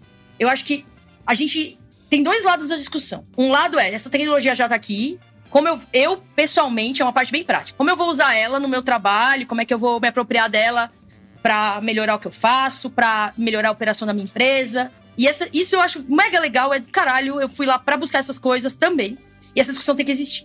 E tem um outro aspecto da discussão que é mais macro, que é como essas tecnologias impactam a gente como sociedade positivamente e negativamente. Essas discussões grandes, elas são discussões de construção coletiva. E aí eu acho que o problema, e é onde eu acho que a gente consegue aportar, porque a gente é brasileiro, tá lá, é o segundo maior público, é que o South by só discute essas coisas da perspectiva estadunidense, do uhum. norte do mundo. E fal falta, espero que alguém um dia da organização escute isso. Na verdade, falta eles serem espertos e entenderem que esses problemas que a gente precisa discutir, eles não são mais problemas geolocalizados. Eles são problemas de mundo. E eles são problemas que a gente só vai chegar em soluções se a gente discutir eles coletivamente em termos de do norte e do sul. Porque o, os países do sul, vários países do sul, o Brasil não é. Também estão sendo afetados pela escalada da extrema-direita. Também vão ser, vão ser os mais afetados pela escalada de perda eventual de empregos por AI. Estão é, também fazendo discussões importantes sobre regulação de, de tecnologia. Por exemplo, tá uma grande discussão que apareceu lá é a discussão de direito autoral e inteligência artificial. Uhum. Como é que você faz uma discussão, ou, ou você começa a fazer a discussão sobre isso, se ela é geolocalizada? Que a gente tá falando de uma internet que é do mundo todo. E direito autoral é legislação de país, não é legislação de mundo. Então você vai fazer a legislação dos Estados Unidos para regular como, eventualmente, os autores dos textos e das imagens que alimentam o AI são creditados barra recompensados. Só que a legislação do Brasil e da Austrália vai, vai ser outra. E como é que uma pessoa que está no Brasil usa a tecnologia dos Estados Unidos e, e aplica? É, a gente eu acho que tem uma parada que a gente, como brasileiro, que vai lá, e eu nem sei como fazer isso, é mais uma pensar. Mas é tipo, como é que a gente se insere? Tem, teve uma palestra que rolou sobre afrofuturismo. É, eu não tava lá, mas me contaram e que eu achei muito emblemático. Que os caras discutiram afrofuturismo. E afrofuturismo é um conceito bem amplo, mas é a ideia de olhar para o mundo é, e para o futuro do mundo com a participação das pessoas pretas e a participação das pessoas pretas como protagonistas dessa evolução de futuro tecnológico de pensamento. Uhum. É, trazendo a ancestralidade né, da, da questão africana é, e projetando isso para o futuro, né? Sair do lugar, né, de, de dessa ancestralidade ser vista. Tipo, eu acho que é, os filmes do Pantera Negra são um exemplo de cultura pop que olha para esse lugar, tá? Uhum. Acho que é, mas é, é, mais do que isso, né? Não é o afrofuturismo, não é tipo, ah, vamos projetar um futuro é, utópico tecnológico e ele é, é outra coisa, né? É, é todos os olhares de futuro da perspectiva da ancestralidade que, que vem desse lugar. E aí, no final, alguém, uma, um, uma pessoa que estava lá, que é do Brasil, ela tem o microfone aberto para pergunta, e essa pessoa perguntou: como isso se aplica para o sul global? O sul global é onde estão a maioria das pessoas pretas no mundo. E os palestrantes responderam: nós não sabemos. A reflexão sobre o futurismo daquele painel foi feita só da perspectiva estadunidense. Então eu entendo porque é um evento americano e a centralidade dos caras e é esse país que só olha pro, pro próprio umbigo e, tipo, por mais certo ou errado, é assim que é. Uhum. Mas agora, quando a gente. Acho que mais do que nunca, o futuro, as discussões de futuro, elas demandam que a gente faça isso globalmente. E eu acho que nisso o festival tá assim, tá distante de enxergar isso. Muito bem. Ó, pra gente já caminhar aqui para finalmente, queria perguntar sobre essa questão da presença da- das marcas, né, das grandes corporações, que a gente tem. É, é isso, né? A gente passa já há mais de década aí falando da importância do SXSW, é, até para o mercado publicitário de comunicação, que a gente aqui no B9 também sempre cobriu. A gente colocava isso até como uma, uma rixa que existia, né? Ah, você vai para Cannes todo ano? Não, você tá errado, você tem que ir para SXSW, porque é lá que tá o futuro, né? Como se uma coisa excluísse a outra, né? Como se fossem propostas completamente diferentes. Então a gente ajudou a criar, né, essa, essa aura em cima do evento e, obviamente, as marcas, as empresas, os grandes CEOs, CMOs, enfim, também foram para lá e cada vez mais estão frequentando o SGCW, querem não só estar tá lá assistindo, mas também colocar suas marcas como participantes, né? Então a gente vê desde o que já sempre existiu no festival, que são as ativações de marcas no entorno da cidade, mas também essa, elas cada vez mais também presentes no conteúdo em si, né? Patrocinando trilhas inteiras de discussão, e aí você também tem essa patrocínio da trilha, mas também tem alguém da marca participando, o que faz com que você tenha que ter esse cuidado em fazer a curadoria né, do seu próprio evento, porque senão você acaba caindo numa palestra num painel que é completamente. é um publi, né, dentro do SSW. Vocês acham que isso é um problema, que isso aumentou, que isso tá de uma, é uma maneira saudável, ou isso tem atrapalhado o evento ao longo dos últimos anos?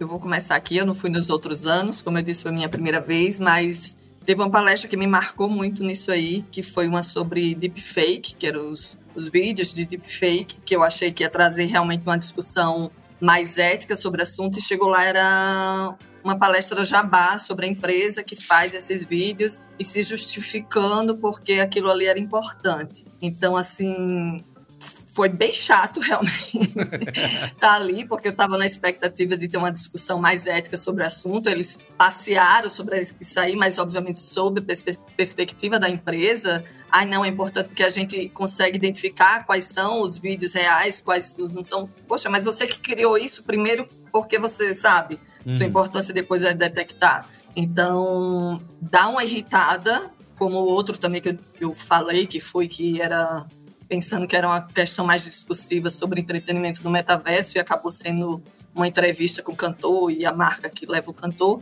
Isso traz uma, uma irritação, não sei, Ju pode trazer uma perspectiva melhor de como eram os outros eventos disso aí, mas traz realmente um desapontamento do tipo, poxa, foi para isso que eu vim, né? Não foi para isso jabá. A gente sabe que realmente tem que ter também um momento, o evento é grande, tem que ter patrocinador, Uhum. mas quebra um pouco assim do, do que você está esperando, até da sua discussão, até porque se é uma discussão da perspectiva da empresa, obviamente ela não vai botar as cartas podres na mesa, né? Ela vai botar o lado bonitinho da história. Então, realmente foi um, um, foram uns momentos assim que eu fiquei, ai não, por favor, não queria estar aqui para ver isso, não paguei caro para ver isso. Né? Exato.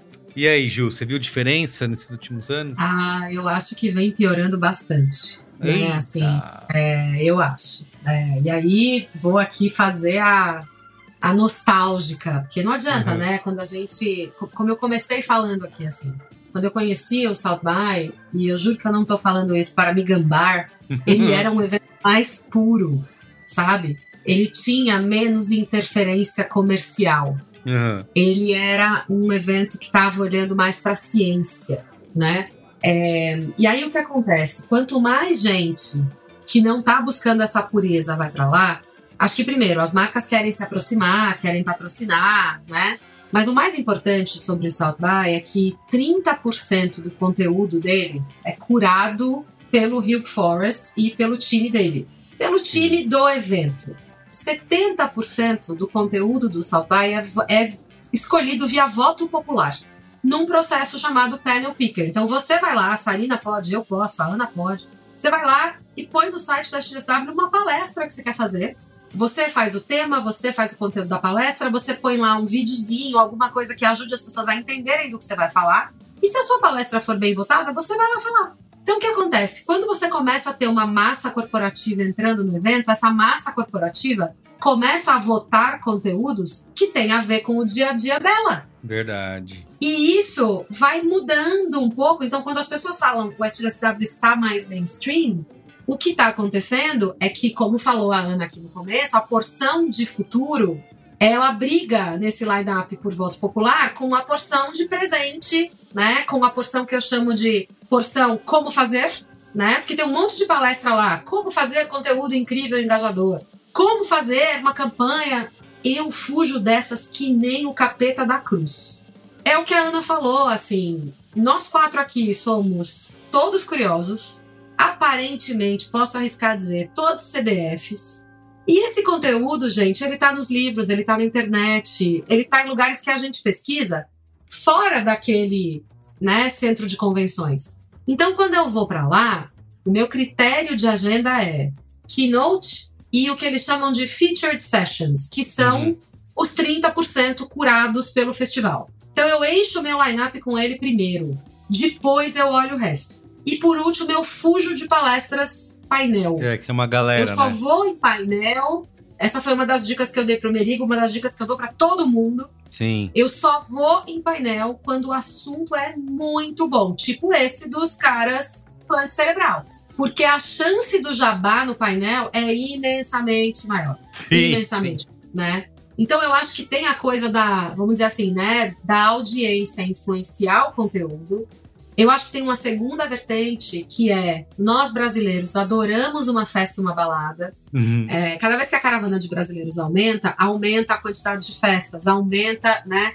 E para mim esse evento, e talvez de novo eu esteja sendo nostálgica, ele é um evento para a gente ir lá se inspirar e aprender. Uhum. Não é um evento para a gente focar no networking, no ver e ser Hum. visto, no ir na balada, né? Uma das coisas que eu acho mais incrível do SGSW é ver uma palestra como a do José Andrés, tomar um soco no estômago, depois entrar no cinema e ver um documentário do Michael J. Fox sobre a evolução do Parkinson dele. Uhum. Porque parte do SX é tecnologia, mas parte é a nossa sensibilidade e a nossa permeabilidade para aquele conteúdo naquele momento. Então, uma coisa em que eu fui ficando melhor a cada ano é, foi chegar lá cada vez um pouquinho mais aberta para tomar os socos no estômago, porque isso que é legal daquele lugar, né? E se a gente ficar vendo uma, né, um protagonismo cada vez maior das corporações nesse espaço de patrocínio, de presença corporativa, né? Porque eu acho que uma coisa é, é você ver uma corporação, e eu acho que o Itaú, nesse sentido, para mim, ele foi um bom exemplo. Ele foi lá e entregou tradução simultânea das palestras principais para os brasileiros. Uhum. Isso é um serviço que o patrocinador tá ali fazendo, né? Puxa, ele traduziu poucas palestras, é verdade, né? Mas ele estava ali entregando um benefício claro para um grupo que talvez não tivesse o inglês tão bom, ainda não conhecia o Otter, depois eu vou falar dele na hora do qual é a boa, é, e, né, e, e ele foi lá entregar um serviço. Outros patrocinadores, às vezes, levam gente que tem conteúdo para burro para falar. Mas a gente também vê o jabazão que a Sarina falou.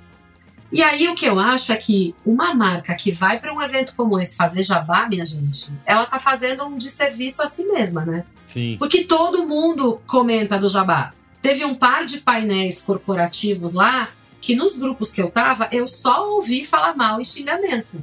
E são marcas grandes que devem ter pago uma pequena fortuna para sentar naquele ballroom D, entendeu? Uhum. E aí, assim, é isso. Você vai lá, você faz jabá, você fica famoso por fazer jabá. Não, né, gente?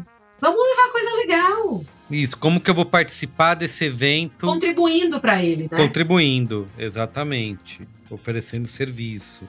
É, eu lembro de, falando em marca, acho que assim, elas não tinham sido patrocinadoras oficiais, como foi o Itaú, mas lembro quando tinha, acho que Avon e Bradesco, que eles estavam também, queriam fazer alguma coisa com a SGSW, tinha muito esse lado que a Ju falou de oferecer um serviço. Então, eu vou levar, ainda tem, apesar da grande caravana brasileira, presente, tem poucos brasileiros falando, né? Tem poucos cases e Uhum. exemplos e personalidades brasileiras levando conteúdo.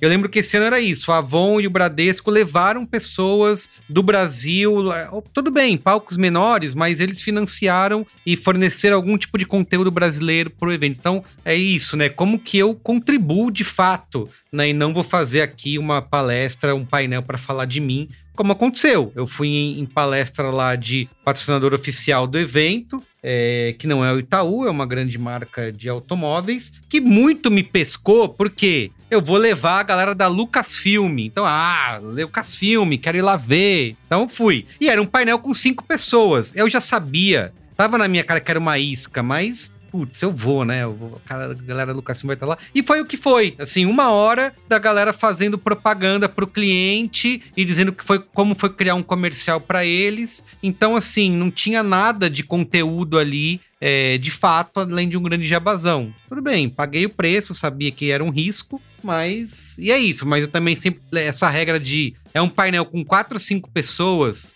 Cara, só se for um, um, um- um tema muito bom. Mas também tem aquilo, a gente, eu e a Ana fomos no do mano do BuzzFeed lá. Como que é o nome dele, Ana? Esqueci o nome, o seu Peretti, né? É, Jana Peretti. Jonah É Peretti. que não foi bom, foi bom? Foi horrível, né? Não falou nada com nada. E era só. ruim. E era só ele conversando com outro cara, não era um painel, né? Então, ah, era uma Tipo, entrevista. era um painel promissor pra caralho, que era um painel sobre AI pra produção de conteúdo Isso. em grande escala, e o cara só falou, tipo, ah, olha que a gente fez Ó, um, Fez uma um teste do BuzzFeed com AI. Bem divertido, mas assim, ah. legal, tá ligado? Um exemplo muito anedótico, que não teve nem reflexão Exato. macro de... E nem aplicada prática pra quem gerencia a redação, pra, sei lá. Pois mano, é, eu tava teve, muito sabe? ansioso por isso, Ana, porque ah, semanas antes eles anunciaram que eles iam adotar AI na redação do BuzzFeed para gerar conteúdo. As, as ações do BuzzFeed subiram nesse dia que ele anunciou e eu tava ansioso. O que, que, que ele vai falar? Como que ele vai aplicar isso no dia a dia? Como que isso vai mudar a produção de conteúdo? Não, não teve nada disso. Enfim, acontece, né? De tem as decepções de sempre, assim, mas também faz parte de você se arriscar dentro do festival, né? Super. Muito bem.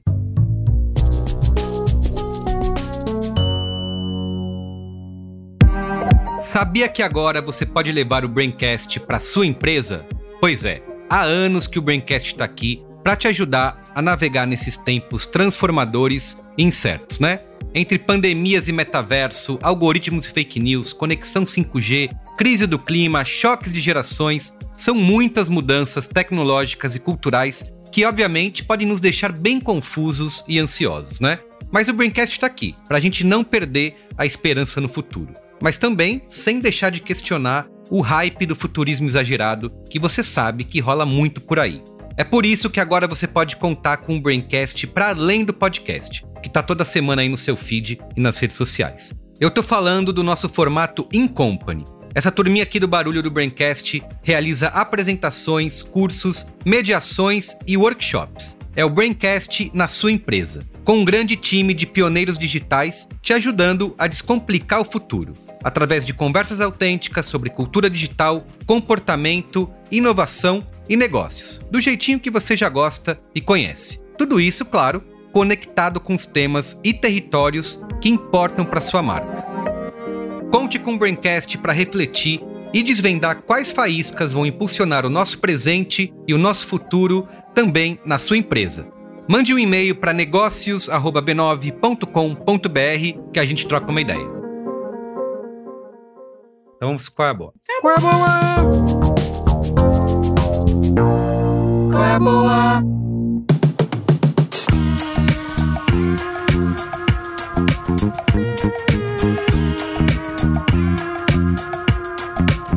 Ana, Oi, faça aí, por favor, as honras. Você tem qual é a boa?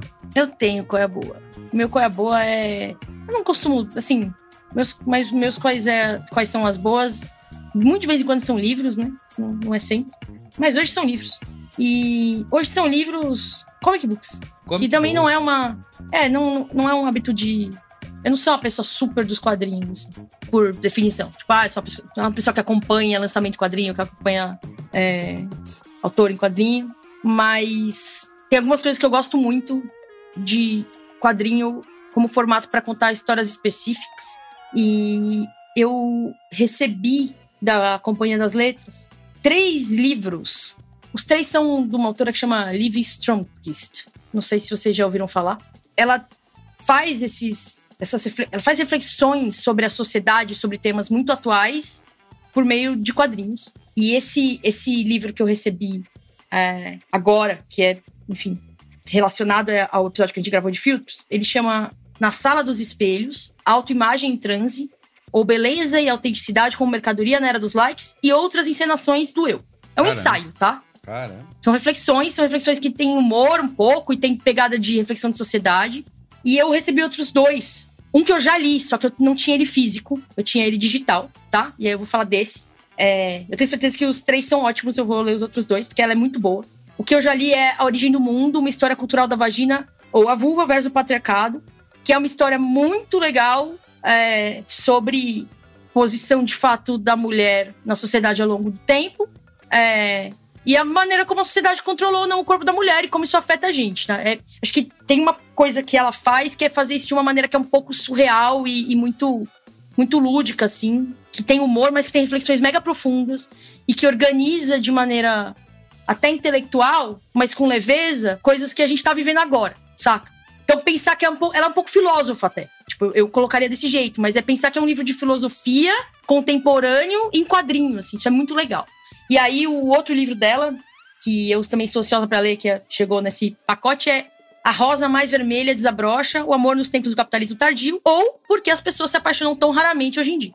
É, então, são que são três coisas, né? Tipo, esse terceiro fala muito sobre, sobre o lance do amor líquido, dos aplicativos, né? Da maneira como a gente se relaciona.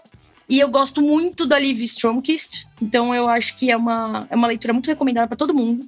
Eu gosto muito da maneira que ela faz essas explorações desses temas. Tipo, são temas que a gente senta em mesa de bar e debate, e aí ela traz, via quadrinho, o debate com um olhar que é um pouco de mesa de bar, mas que tem um aprofundamento teórico, saca? Tem história para embasar, que tem filosofia. É, e as edições são super bonitas, os livros físicos são super lindos.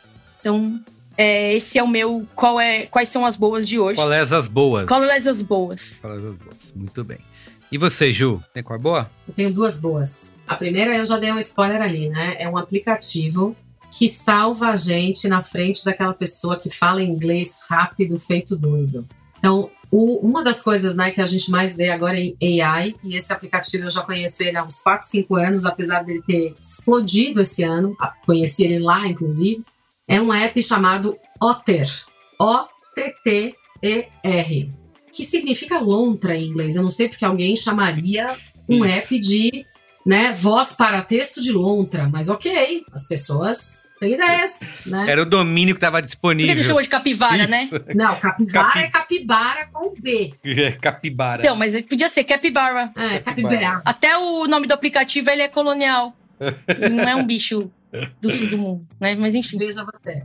Mas o que, que, é legal desse app? Você, na versão grátis, você pode ouvir até 300 minutos de conversas em inglês e o app transcreve elas para você é, em inglês, ele não traduz. Mas você aí pega, joga no famoso Google Translate, ó, tá ali, né, com o lance traduzido. Alguém já me falou que nas versões pagas ele, inclusive, já, já faz o mesmo para outros idiomas. Eu ainda não experimentei, eu sou usuária do gratuito. Mas eu acho uma ótima dica para você que está ouvindo a gente, faz muita reunião com gringo, que aí você Sim. põe o celular ali no ladinho e o celular fica ali, né? transcrevendo para você. Ele tem uma integração com o, o, Google Meet e com o Teams, que eu até. Uma galera se assustou quando eu coloquei, Ju, que quando você começa uma reunião, automaticamente é, ele já começa a gravar aquela reunião é, então ele, ele guarda o áudio, a transcrição e já faz os. Como que é? Os takeaways? Como que é o. Ah, é. Agora ele tem esse negócio dos key takeaways, né? É que, exatamente, que Olha. é os, os destaques da reunião. O que, que foi falado de importante nessa reunião? Achei, é que, como a versão é, grátis tem limitação de tempo, então eu desabilitei. Isso. Mas é, é muito bom, assim, automaticamente ele já grava a reunião e já traz, é a, é a ata da reunião, ele já faz para você. Então, E ele já tá fazendo isso em português mesmo, né, em Merigo? português não, não testei, só em, só em inglês eu acho Tá. mágico. Ele funciona Alguém muito. me falou do português, aí eu falei, não é possível, ele já ouve em português? A pessoa falou já. Então, É, nu- nunca testei. E eu acho mágico, mesmo com áudio ruim, ele, porque ele grava o áudio e depois você pode, né, no, dentro do próprio Otter, seja no aplicativo do celular ou no, no navegador, no computador, você consegue colocar o nome das pessoas que falaram, então ele já identifica quem é quem, né? Naquela conversa, e você pode fazer ali alguma correção se precisar, mas raramente precisa. Até com áudio horrível ele consegue fazer uma transcrição boa. pois é. E a outra boa é uma das mulheres que é palestrante, palestrante no SXSW, é, e, e eu gosto muito dela. Ela é uma canadense que fala sobre relações, chamada Esther Perel. E a Esther escreveu livros que já foram traduzidos para o português. Os livros dela são um pouquinho densos, então são livros que a gente precisa estar descansado para ler, porque são histórias de relações, né? Mas ela também tem, para quem fala inglês e já está curtindo essa coisa aqui, né, do podcast, ela tem um podcast maravilhoso. Então, é, vale a pena. É, é alguém, assim, que está estudando relações há muito tempo, relações entre casais e agora, mais recentemente, relações de trabalho. Então, ela escreveu né, um, um livro que eu acho que ela lançou no South by ano passado sobre relações de trabalho. É, e esse ano ela foi falar de intimidade artificial. E foi uma das palestras soco no estômago, assim, para mim.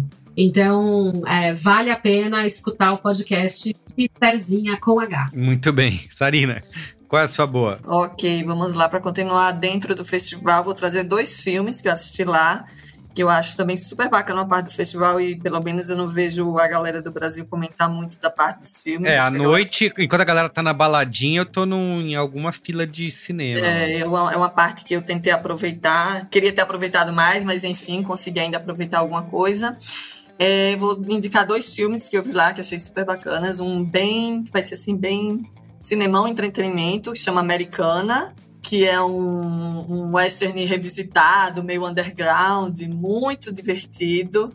Então, vale super a pena, cinema diversão, muito engraçado, muito divertido, muito maluco.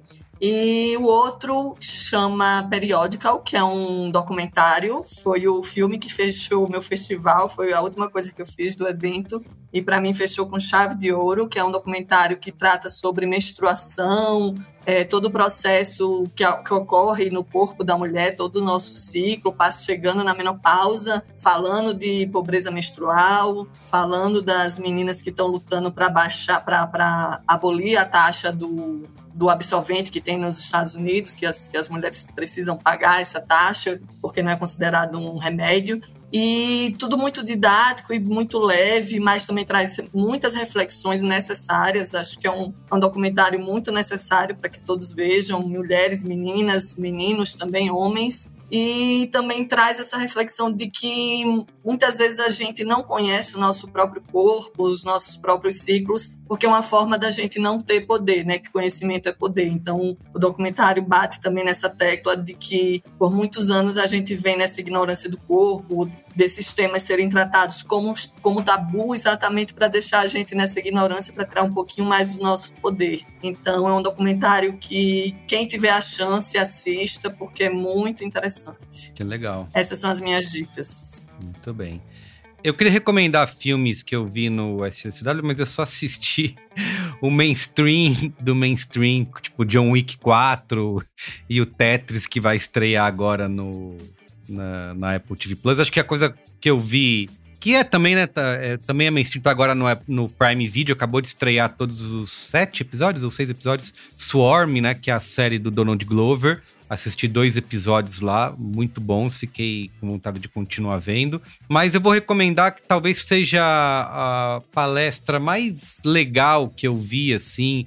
Não no sentido de ter um conteúdo é, explosivo, mas é, de você. É muito bom quando você vê alguém sem amarras, sem as costas quentes, falando de verdade o que ela pensa sobre um assunto, que foi a palestra da. Uma entrevista que ela deu, na verdade, para o jornalista do Washington Post, que foi da Molly White, né? Que ela é uma engenheira de software que ela acabou ao longo dos, do tempo aí se tornando quase uma jornalista sobre o mercado, né, da, da, das criptomoedas e do blockchain, assim. Então ela virou meio que uma espécie de, de voz da razão, né, desse mundo, falando um pouco de como que esse termo de Web3 é, é utilizado, na verdade, como uma buzzword de marketing para você justificar um monte de golpe, de fracasso e de fraude, né? Então, ela é jovem, tem 20 e poucos anos, mas ela é super esclarecida e, e, ao mesmo tempo não irônica, sabe? Assim, ela tem um, eu, a minha recomendação na verdade é o site dela, que é Web3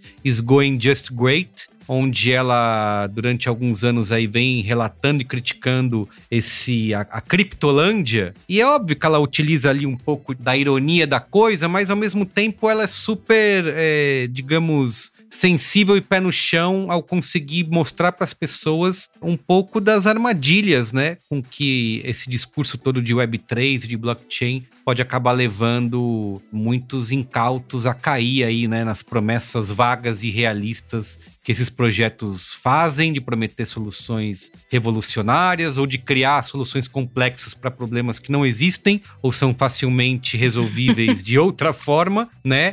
E, e, também muito do interesse financeiro e especulação que existe, né? Então ela tem até um contador no site dela que mostra quantos bilhões já foram perdidos em empresas que quebraram ou em outros tipos de fraudes que foram realizadas através do discurso da Web3 e do blockchain, está é, tá atualmente contando 12 bilhões de dólares, né? E subindo. Então, o site da Molly White, você pode seguir ela no Twitter e tal, mas o site é web3isgoinggreat.com.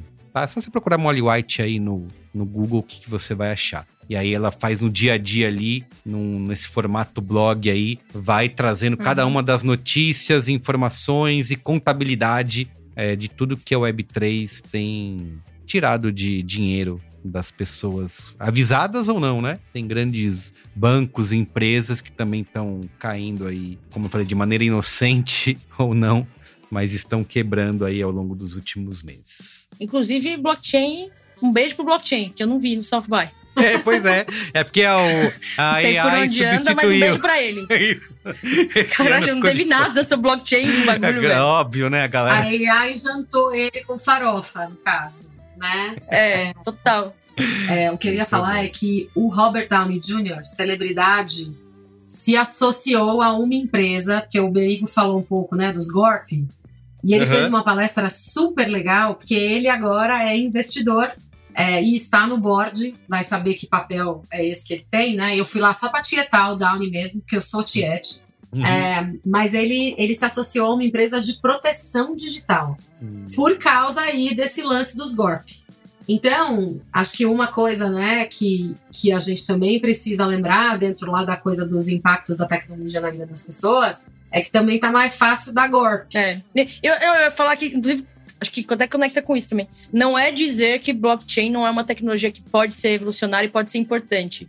Que acho que as pessoas podem se perguntar, ah, então não era? Falou, pô, e não é isso, tá ligado? É, o blockchain como tecnologia tem um monte de aplicação. Isso aí. Mas não exatamente na maneira como as coisas estão colocadas agora. Não de uma maneira prática, como o Merigo falou, como solução para problemas que têm soluções mais simples. É, não no nosso contexto, tipo, o blockchain ainda eu acho que ainda tá num lugar de futuro, de perspectiva para um monte de coisa, mas que não tá colocado. Por Isso várias aí. razões, tá ligado? De dificuldade de implementação de infraestrutura. Tipo, a, aumento de golpe, por exemplo, é uma puta oportunidade pra trabalhar com blockchain, porque blockchain é, tem, a tecnologia pode evitar fraude, golpe e tal, mas a gente não tá avançando é. pra esse lugar necessariamente, né? De maneira rápida. Tá meio, a coisa tá meio ainda. Né? Exatamente. Né? Ela Inclusive, ela reconhece, né, tipo, a, o valor da tecnologia para o que, que ela pode ser utilizada, mas o, a, a, grande, o grande ponto dela em ter essa, esse veículo que ela criou e ser uma voz, né, como eu falei, uma voz da razão em torno da, da criptolândia aí, é enfatizar a importância de cada um analisar criticamente os projetos e as promessas